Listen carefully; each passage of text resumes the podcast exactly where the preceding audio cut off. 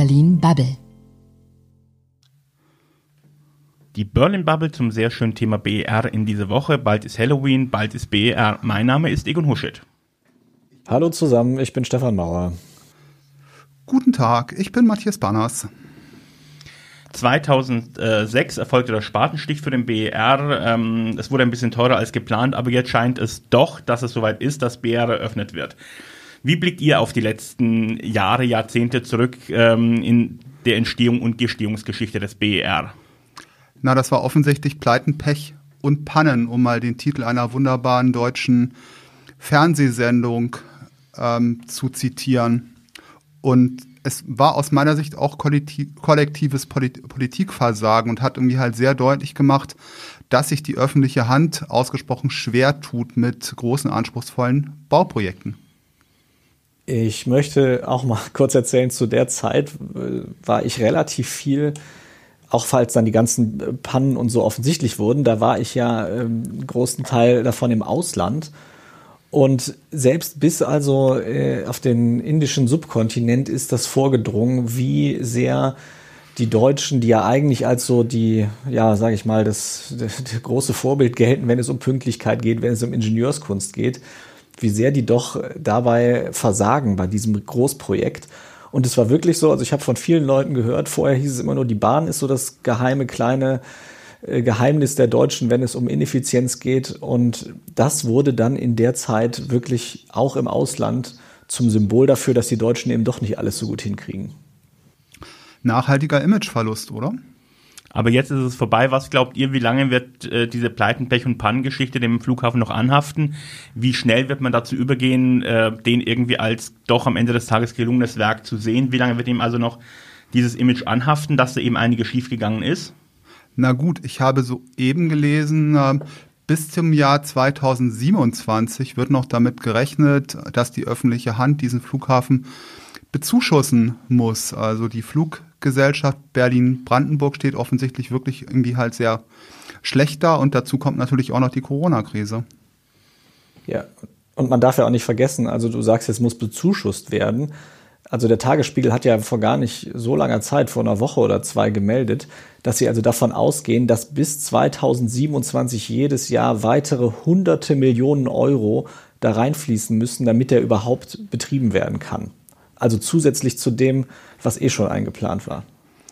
Aber wenn ich mir andere Regionen anschaue, Frankfurt ist ja eigentlich immer das Beispiel, was da zuerst genannt wird, ist das natürlich, dass eine Region ausgesprochen gut äh, von einem Flughafen leben kann. Und da hat sich ja um den Flughafen drumherum ja auch sehr viel Infrastruktur angesiedelt.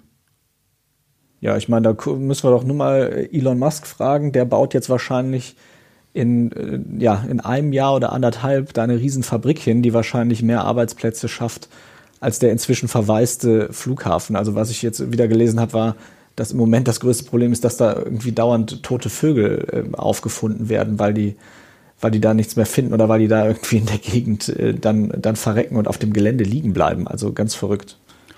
Das deutet aber eigentlich in Richtung Think Positive, oder? Es geht aufwärts mit dem BER. Ich finde, aus, von toten Vögeln auf Think Positive zu kommen, einem einen sehr gewagten Schritt. Aber die Frage ist, ähm, was bedeutet das für den innerdeutschen Flugverkehr? Wie geht es da weiter und äh, welche Auswirkungen hat das auf BER? Wenn wir uns angucken, es hieß ja äh, lange Zeit, mit der Öffnung von BER ist er schon zu klein. Corona sei Dank, glaube ich, ist das Problem zumindest gelöst.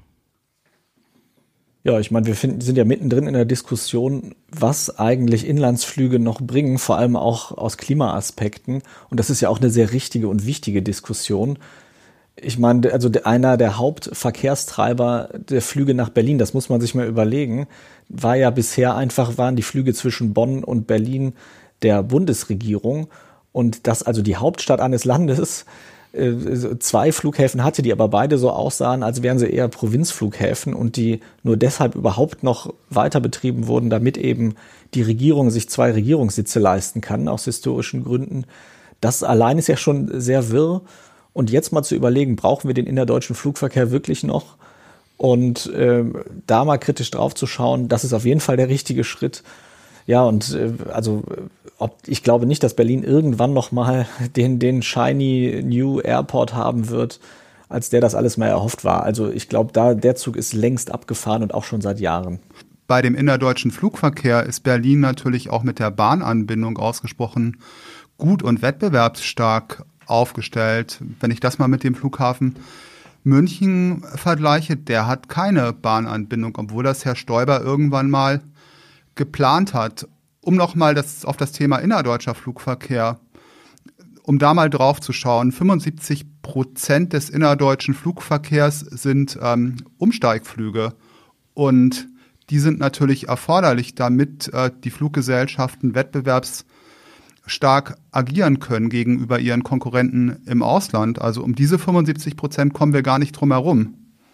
Ja, ich finde, ich finde find ich sehr witzig, Matthias, weil als du gerade gesagt hast, Berlin ist mit der Bahn gut angebunden, dachte ich, du redest darüber, dass daher jetzt immer mehr neue ICE-Strecken gebaut werden und, und man ja zum Beispiel inzwischen sogar in unter vier Stunden von München nach Berlin kommt. Und das, da sehe ich eigentlich das große Problem, dass es also immer noch nicht gelingt, gerade wenn wir über deutsche Fluggesellschaften reden, warum können die denn keine bessere Kooperation mit der Bahn machen und eben sowas machen wie, dann fährst du eben mit der Bahn von München nach Berlin, oder von München wird es ja wahrscheinlich direkt einen Flug nehmen, aber äh, also da zu sagen, wir brauchen da die Inlandsflüge, du bist inzwischen von Berlin in unter vier Stunden in Köln, in Hamburg bist du unter zwei Stunden, in Hannover bist du in zwei Stunden, in Frankfurt bist du in deutlich weniger als vier Stunden. Das ist ja nicht so, als wäre Berlin ohne Flüge nicht zu erreichen. Na gut, schlicht und einfach, weil die Bahn un oft unpünktlich und unzuverlässig ist. Wenn ich die Wahl habe, dann irgendwie halt die Strecke lieber zu fliegen und bequem umzusteigen, dann würde ich das machen. Aber das ist ja ein Problem, der, also wirklich, dafür, ich finde, das können wir nicht als Argument nehmen, weil, also A, haben natürlich auch Flüge Verspätung und B, also zu sagen, eine Bequemlichkeit, also wenn wir hier über Klimaaspekte reden, dann sollten wir nicht einfach sagen, ja, ist vielleicht ein bisschen weniger Verspätung und ein bisschen einfacher. Also A, bezweifle ich das und B, finde ich nicht, dass das ein Argument sein kann. Aber nichtsdestotrotz, also ich, Be Bequemlichkeit verfängt bei mir immer sehr stark, weil ich großer Anhänger von Bequemlichkeit bin. Nichtsdestotrotz, ich kann mir durchaus vorstellen, ich habe das auch schon getan, einfach ähm, in Berlin in die Bahn gestiegen, bis München gefahren und dort ins Flugzeug gestiegen und dann irgendwie nach Südafrika geflogen. Ähm, insofern halte ich das durch, durchaus auch für einen gangbaren Weg. Das Einzige, was mich bei solchen Konstrukten immer stört, ist, dass ich mein Gepäck mit der Bahn mitnehmen muss. Wenn es da irgendeinen pfiffigen Weg gibt, dass ich quasi am Bahnhof mein Gepäck schon einchecken kann und es dann los habe, fände ich das nicht unattraktiv. Ähm, aber nochmal ganz kurz einen halben Schritt zurück zu den innerdeutschen Flügen. Auch das ist eben eine Frage. Ähm, letztendlich, wenn die Bahn weiter ausbaut, glaube ich, ist das, ähm, ist das etwas, was funktionieren wird. Bei mir hat es für meine Besuche in Nürnberg und München ähm, hat das äh, völlig äh, funktioniert. Ich fliege die Strecke mit Nürnberg, äh, also Berlin-Nürnberg oder Berlin-München nicht, sondern da nehme ich die Bahn, weil es einfach wahnsinnig bequem ist. Ich muss nicht zu einem Flughafen rausfahren, ich muss nicht, lande nicht beim Flughafen mitten äh, im Moos und muss dann noch mal eine Dreiviertelstunde mit der, äh, der S-Bahn oder mit, äh, mit dem Taxi in die Stadt fahren. Insofern finde ich, wird, glaube ich, wenn die Bahn das geschickt macht, bei innerdeutschen Strecken durchaus die Nase vorne haben. Aber insgesamt, ähm, der Luftfahrtbranche geht es ja aktuell nicht gut. Ähm, äh, Corona tut dieser Branche eben gar nicht gut. Äh, sehr viele Termine, auch innerdeutsch, werden eben per, per Zoom oder per, per Meeting-Tools gemacht. Ähm, auch das hat eben Auswirkungen auch auf den BRR, aber auf den gesamten, auf die gesamte Luftfahrtbranche. Wir haben darüber mit Bastian Röth gesprochen. Er ist Leiter der Hauptstadtrepräsentanz von Cockpit. Die Luftverkehrsbranche liegt aktuell am Boden. Sollte sich der Markt wieder erholen, werden viele Karten neu gemischt. So hat zum Beispiel der Chef von Ryanair eine Art Luftkrieg um die Marktanteile angekündigt. Das klingt martialisch, beschreibt aber etwa jetzt schon das, was wir in Bezug auf die Beschäftigten sehen. Der Druck auf die Tarifverträge ist massiv. Absenkungen und massive Einschnitte werden mit großer Härte gegen uns durchgesetzt. Entlassungen drohen oder sind schon passiert. Fakt ist aber, die Situation der Airlines ist nur minimal durch die Personalkosten abhängig. Natürlich werden die Mitarbeiterinnen und Mitarbeiter ihren Beitrag leisten, um aus dieser Krise zu kommen und Liquidität zu sichern.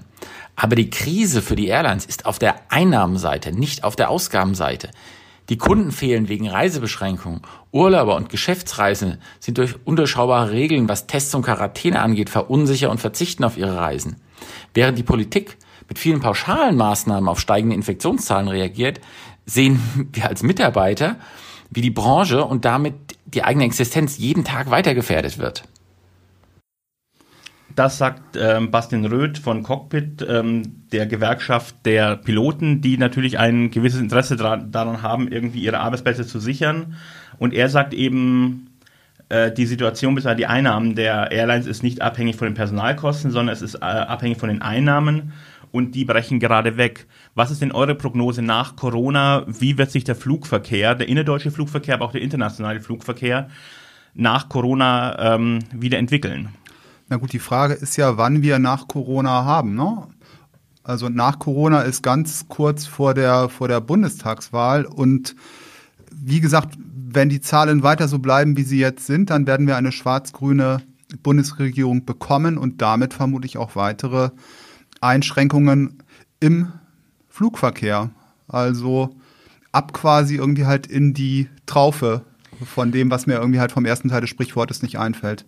Der Regen. Die Frage ist nur tatsächlich, ähm, wie sehr wird die Politik Einschränkungen machen können ähm, und wie sehr wird, werden diese Einschränkungen auf die Luftfahrtindustrie ähm, tatsächlich Auswirkungen haben oder wie sehr muss sich die Luftfahrtindustrie einfach ändern, um weiter bestehen zu können? Naja, also ich glaube, wenn man sich mal anguckt, wie jetzt vor der Corona-Krise das alles gelaufen ist. Also ich habe mich ja auch als Journalist öfter mal mit der Luftfahrtbranche beschäftigt und man hatte so das Gefühl, ja, man redet irgendwie drüber, wir machen das irgendwie mal ein bisschen weniger CO2-Ausstoß und so mit unseren Antrieben. Aber eigentlich hieß es die ganze Zeit nur Wachstum, Wachstum, Wachstum. Und es hat, wurde sich nicht groß darum geschert, was eigentlich in 20, 30 Jahren ist. Beziehungsweise wenn das äh, da, sich damit beschäftigt wurde, dann hieß es ja, dann wird noch mal fünfmal so viel geflogen wie heute gefühlt. Und das geht, also bei aller Entwicklung, die wir sonst so haben, mit der CO2-Reduktion, mit der, dem Klimawandel, war das eigentlich schon immer absehbar, dass das Quatsch ist und dass das nur eine kurzfristige Ansage sein kann von einem Management, was weiß, in fünf Jahren sind wir wahrscheinlich da eh nicht mehr an der Spitze. Und diese Krise hat ja jetzt nur die Probleme, die wir da haben, dass also Inlandsflüge ähm, totaler Quatsch sind klimatechnisch, dass äh, wir da einen viel schnelleren Technologieschub brauchen, wenn wir in der Form weiterfliegen wollen, wie wir das tun. Das war ja alles vorher schon da, das wurde ja durch die Krise nur sichtbarer und ich glaube auch nicht, dass das jetzt danach genau auf den alten Wachstumspfad zurückgeht. Insofern ja, ich sehe total die, die, die Probleme, die da jetzt sind. Und das sind ja Managementfehler, das sind ja nicht die Fehler der Angestellten, wo, wo jetzt der Bastian Röth drüber gesprochen hat. Ich sehe total deren Probleme. Wir können aber nicht einfach sagen, ja, wir, wir gucken jetzt, dass wir nach Corona so schnell wie möglich auf den alten Pfad zurückkommen und dann äh, retten wir diese ganzen Arbeitsplätze. So funktioniert es ja nicht. Und ich glaube, dass diese Entwicklung gegen Inlandsflüge und gegen ähm, oder dahin, dass, dass also mehr davon, was das wirklich an Umweltschäden äh, verursacht, dass das auch wirklich von den Ticketkäufern und von den Airlines bezahlt werden muss. Diese Entwicklung wird sich fortsetzen und ich glaube sogar schneller und hoffe auch schneller, als wir das bisher gesehen haben. Aber das zeigt natürlich das Dilemma, was wir in vielen Branchen haben. Ne? Also einerseits geht es darum, aus der Wirtschaftskrise wieder rauszukommen. Und wenn ich dann wie halt das Thema Klimaschutz ernst nehme, dann habe ich natürlich noch weitere Ziegelsteine, die da mit in den Rucksack gepackt werden für diese und, und andere Branchen. Deswegen mein Pipitum wäre da erstmal den Klimaschutz ein Stück weit nach hinten zu schieben, damit die Wirtschaft auch wieder auf die Beine kommt. Da stimme ich dir nicht zu, Matthias. Die Frage ist halt letztendlich, wie müssen sich Produkte entwickeln, dass sie ähm, müssen einfach nur teurer werden und damit irgendwie unattraktiver für die Nutzer? Oder ist einfach das Thema Inlandsflüge irgendwann vorbei, wie auch die äh, Reise mit der Pferdekutsche irgendwann vorbei war und man sich etwas Neuerem äh, zugewendet hat? Ich glaube, für internationale Reisen ähm, wird das Flugzeug auf absehbare Zeit ähm, das Mittel der Wahl bleiben.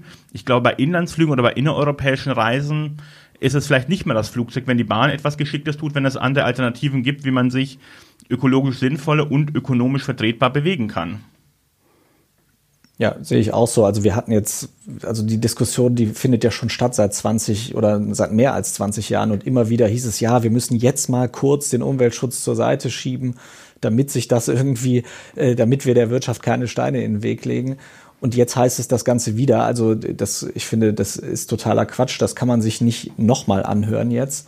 Und äh, ich finde auch wirklich, also wir war eigentlich ist ja Anlass des Gesprächs hier der BER. auch das ist ja, ähm, also das war ja von Anfang an der Versuch, okay, der, der Flughafen oder die Flughäfen in der, in der deutschen Hauptstadt, die sind überhaupt nicht repräsentativ und das stimmt ja auch und das war ja auch immer peinlich, wenn man Leuten gesagt hat, ja, das ist unser Hauptstadtflughafen. Ähm, aber das jetzt einfach zu sagen, ja, wir müssen jetzt gucken, dass wir dem BER so schnell wie möglich viele Inlandsflüge beschaffen, damit der wieder wirtschaftlich ist, das ist definitiv der falsche Weg. Also ich sehe, in der Frage haben wir keinen äh, Konsens, was ja auch mal ganz schön ist. Wie gesagt, du hast ja irgendwie halt bereits das Thema Wettbewerb ein bisschen angeteasert. Wir haben ja einerseits irgendwie halt die deutschen Airlines und die ausländischen Airlines. Wir haben aber auch Interessengegensätze zwischen der Flughafengesellschaft hier in Berlin, die irgendwie halt gerne Geld verdienen möchte, und den deutschen Airlines. Auch dazu haben wir noch einen O-Ton von Bastian Röth. Wenn wir in einer solchen Situation Forderungen nach mehr Verkehrsrechten, zum Beispiel für Emirates, hören, muss ich mich fragen, ob der Flughafenchef aus Berlin die Lage seiner Branche erkannt hat. Die Corona-Krise mit all ihren Beschränkungen hat zu Rückgängen von bis zu 90 Prozent geführt. Das gefährdet massiv Arbeitsplätze in Deutschland und auch hier in Berlin.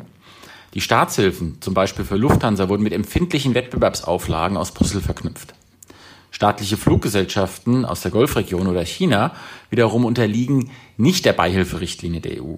Unfairer Wettbewerb gegen deutsche und europäische Airlines steht damit schon lange auf der Tagesordnung und damit auch gegen die hier beschäftigten Mitarbeiterinnen und Mitarbeiterinnen. Stellen Sie sich einmal vor, ein Staatssekretär im Finanzministerium würde dafür werben, die Zollbestimmung oder Vorgaben der Produktsicherheit für den chinesischen Versandhandel zu lockern, während das Wirtschaftsministerium für die Arbeitsplätze im lokalen Fachhandel kämpft. Ein Unding. Also ich finde, dieser Vergleich hinkt ein ganz klein wenig. Der Flughafenchef aus Berlin Brandenburg ist nochmal dafür zuständig, diesen Flughafen wirtschaftlich erfolgreich zu machen. Und wenn das da für ihn bedeutet, Emirates äh, mehr Flugrechte zu geben, um sein Ziel zu erreichen, halte ich das zunächst mal für verhältnismäßig legitim. Kann das natürlich aber auch nachvollziehen, dass das ähm, Cockpit nicht besonders glücklich macht, ähm, weil da geht es natürlich auch um, um Arbeitsplätze, aber das ist nichts, was, was wir vom Flughafen Berlin-Brandenburg erwarten können, sondern das ist etwas, was wir am Ende des Tages von der Politik erwarten sollen und können. Aber wir sind da natürlich sofort wieder beim Thema Wettbewerb, ne? weil Emirates hat nun mal, wie ähm, Bastian Röth das auch sehr gut deutlich macht, irgendwie halt ein ganz anderes Regulierungssetting. Und wenn wir jetzt irgendwie halt hier für den Klimaschutz noch draufsatteln, wird das auch noch schlechter. Aber Matthias, diese, dieses Argument des Wettbewerbs, also guck dir doch mal historisch jede Airline an. Also ist überhaupt nicht nur die Lufthansa, sondern jede große Airline. Das heißt nicht umsonst irgendwie staatlicher Carrier die haben noch nie in einem wirklich freien Wettbewerb bestanden. Das sind immer auch Prestigeprojekte der jeweiligen Staaten. Und gerade die Golf Airlines, die werden so stark quersubventioniert von dem, von dem Ölfördergeld, was es da in den Ländern gibt. Da gab es noch nie einen wirklichen Wettbewerb. Und jetzt plötzlich so zu tun, als gäbe es den und als müsste man in einem völlig freien globalen Markt da bestehen. Das ist doch Quatsch. Also das weißt du doch auch, dass das, dass das nicht der Markt ist, in dem äh, Luftverkehr oder Luftfahrt stattfindet.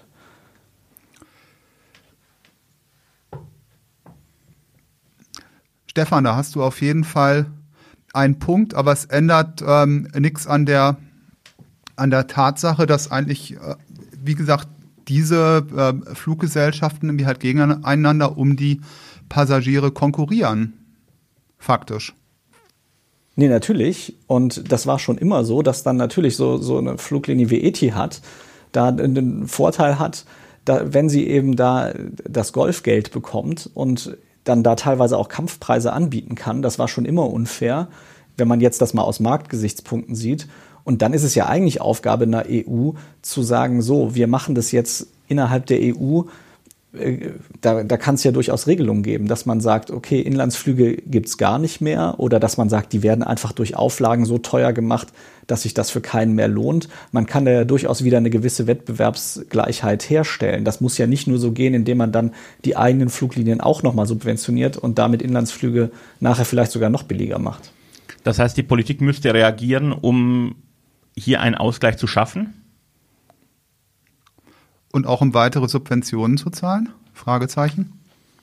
Also ich sehe es eher umgekehrt. Also es ist ja so, Kerosin wird ja immer noch nicht vernünftig besteuert zum Beispiel. Und im Gegensatz zu allen anderen Antriebsarten und im Gegensatz zu allen anderen Reisearten.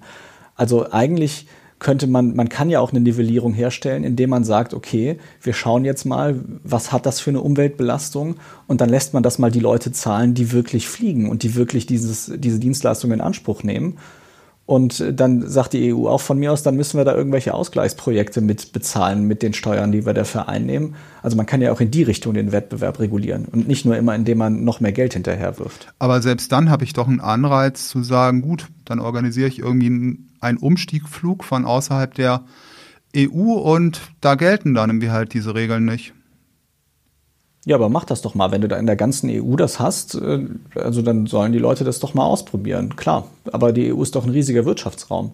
Ich, ich, halte, ich halte die EU da nicht für so wehrlos, dass, dass es da nicht möglich ist, auch da äh, sich vernünftig aufzustellen und sich auch gegen solche äh, Praktiken zu wehren. Na gut, aber Steuerrecht ist Landessache. Ne? Ich kann mir nicht vorstellen, dass die Ungarn oder, oder die Polen darauf verzichten würden, diesen Wettbewerbsvorteil einzuheimsen naja, beide nicht für besonders große Flughäfen bekannt, aber nichtsdestotrotz ist natürlich, hat Matthias recht, wenn wir nicht alle an, an Bord bekommen, ähm, wird das nicht hinhauen, aber ich glaube, das ist durchaus ein EU-Projekt, was funktionieren könnte, wenn sich da alle mal zusammen an den Tisch setzen. Tja. Eben, also halte ich auf jeden Fall für sinnvoller, als zu sagen, wir machen jetzt auch wieder in einem nationalen Alleingang äh, den Versuch, unsere, unsere Fluglinien irgendwie zu retten. Na gut, am Ende die Wahrheit ist auf dem Platz. Wir werden sehen, wie in ähm, ein paar Monaten die Situation ist, wenn wir hoffentlich dann irgendwie halt in der Zeit nach Corona sind? In der Tat. Ja, das wäre doch zu wünschen. Absolut. Die Wahrheit liegt auf dem Rollfeld in dem Fall. Liebe Runde, ich danke euch sehr. Dankeschön. Danke auch. Bis bald. Das war Berlin Bubble.